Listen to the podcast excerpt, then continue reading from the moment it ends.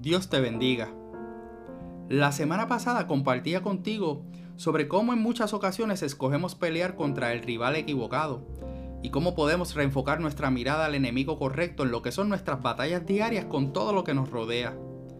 Durante esta semana y por medio de las diferentes experiencias e interacciones que he tenido con diferentes personas, me han llevado a formularme esta pregunta que quiero que tomes en consideración. ¿Qué tal si has escogido que tu pelea sea contra el plan que Dios tiene para tu vida? Déjame explicarte a lo que me refiero con un ejemplo personal que, aunque por respeto a la situación hay detalles que aún no es el momento para compartirlos. Nosotros como familia reconstituida pasamos por una situación difícil en lo que fue el proceso de integración luego de que nos casamos en el 2017. Apenas comenzábamos nuestra labor ministerial como mujeres cuando dieron inicio diferentes eventos que causaron mucho dolor en mi esposa en su rol como madre. Así que las oraciones no cesaban para que Dios interviniera en el asunto. Puesto en simples palabras, nuestra oración se convirtió básicamente en, Señor, danos lo que te estamos pidiendo. En un momento dado, mi esposa llegó a manifestarme el cansancio físico, emocional y espiritual que le estaba causando el orar de esa manera, ya que en aquel entonces, hasta cierto punto, solo había un enfoque, lo que nosotros queríamos. Aunque el anhelo del corazón siga siendo el mismo, ha sido determinante en nuestra vida espiritual cambiar nuestra oración para entonces poder ver a Dios glorificarse a través de una situación tan difícil. La Biblia en el Evangelio de Juan capítulo 11 habla de una familia muy distinta a la mía y con una situación también un tanto diferente. La contestación y la acción que decide tomar Jesús puede ser similar a lo que nosotros recibimos y quizás te puedas identificar con esa situación, sea cual sea. Comienza el versículo 1 diciendo, Estaba entonces enfermo uno llamado Lázaro, de Betania, la aldea de María y Marta, su hermana. María, cuyo hermano Lázaro estaba enfermo, fue la que ungió al Señor con perfume y le enjugó los pies con sus cabellos. Enviaron pues las hermanas para decir a Jesús, Señor, he aquí el que amas está enfermo. Oyéndolo Jesús dijo, Esta enfermedad no es para muerte, sino para la gloria de Dios y para que el Hijo de Dios sea glorificado por ella. Y amaba Jesús a Marta, a su hermana y a Lázaro. Cuando oyó, pues que estaba enfermo, se quedó dos días más en el lugar donde estaba. Esta historia es mucho más abarcadora y tiene múltiples enseñanzas, pero deseo detenerme ahí. En el caso de esta familia se acercaron a Jesús, a quien ya conocían por medio de la enfermedad. Y no solamente le conocían, Jesús le amaba. Puede que lo que te haya acercado a Jesús sea un diagnóstico de enfermedad, un problema de falta de empleo o una situación familiar. Tú conoces a Jesús y Él además de que te conoce, te ama. Pero acto seguido, te da una palabra poderosa que aunque la recibes y te gozas, a lo mejor en el momento no entiendes, y en lugar de Jesús tomar la acción inmediata que tú esperabas, se queda más tiempo en el lugar donde estaba. Te pregunto, ¿qué emociones pudiera provocar en ti que Jesús tarde más de lo que esperabas para poder entonces Él responder a tu petición?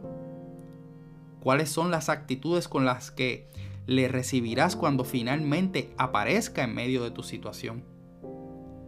Este capítulo 11 en los versículos siguientes relata las reacciones y emociones que esas hermanas tuvieron con Jesús, así que te invito a que tengas la oportunidad de leerlas más adelante o refrescar la memoria.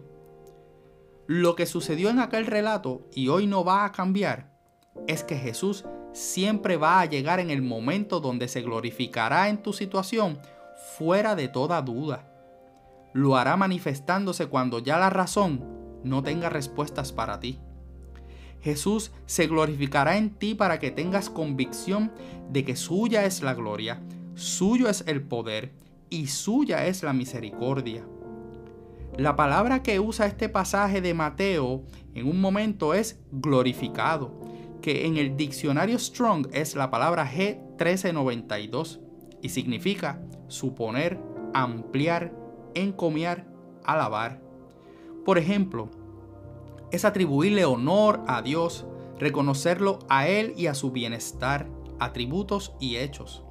La gloria de Dios es la revelación y manifestación de todo lo que Él tiene, todo lo que Él es y todo el bien que Él representa.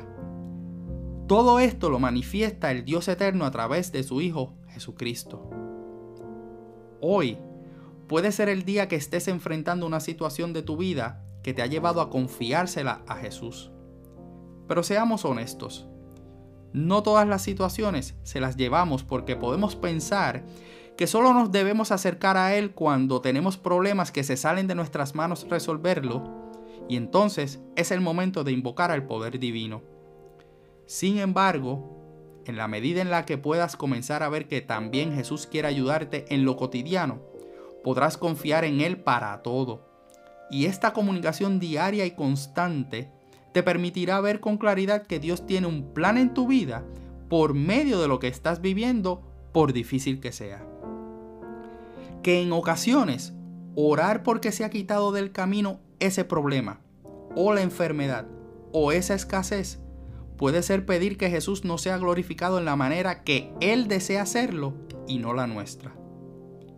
Te ayudará bien cuando puedas orar para que Dios te muestre de qué manera su Hijo será glorificado a favor tuyo en medio de tu situación por medio de la voluntad de Él en tu vida, aunque se tarde unos días más.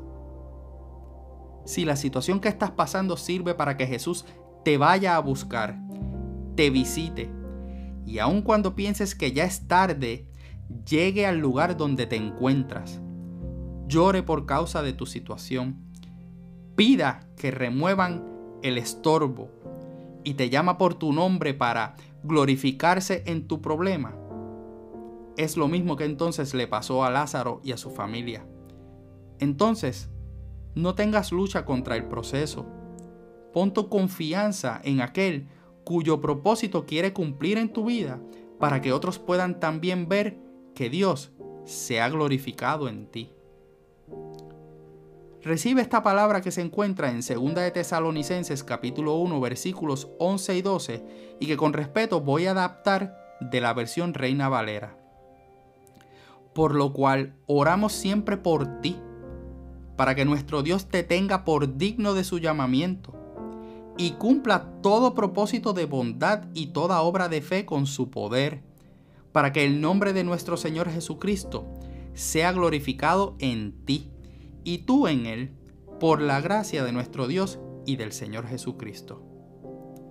En mi casa, hemos sido testigos de cómo de una situación difícil, Dios nos ha tenido misericordia y nos ha puesto en marcha a nuestro llamamiento. Y vemos cómo cumple sus propósitos de bien y de fe por medio de su poder en nuestras vidas. Deseamos lo mismo para ti. Así que permíteme orar antes de despedirnos hasta la próxima semana. Padre, gracias por tu fidelidad, por tu amor y por desear usar cada una de nuestras circunstancias que podemos vivir de manera buena y de manera deseada, así como también con las que no lo son y que usas para acercarnos a ti. Te pido que muestres tu gloria en cada situación que pueda tener mi hermano y mi hermana que comparte conmigo este tiempo sé propicio a su necesidad. Dale entendimiento de que siempre tú deseas cumplir tus propósitos de bien y de fe a fin de glorificarte en su vida. Te lo pido en el nombre de tu Hijo Cristo Jesús. Amén. Soy tu hermano y amigo José Molina y junto a mi hermosa esposa Sonia Riera servimos al Señor como mujeres a nuestra amada congregación de la iglesia AMEC, Casa de Alabanza una iglesia de presencia ubicada en el pueblo de Canóbanas, en, en la isla de Puerto Rico, y cuyo pastor rector es Misraim Esquilín.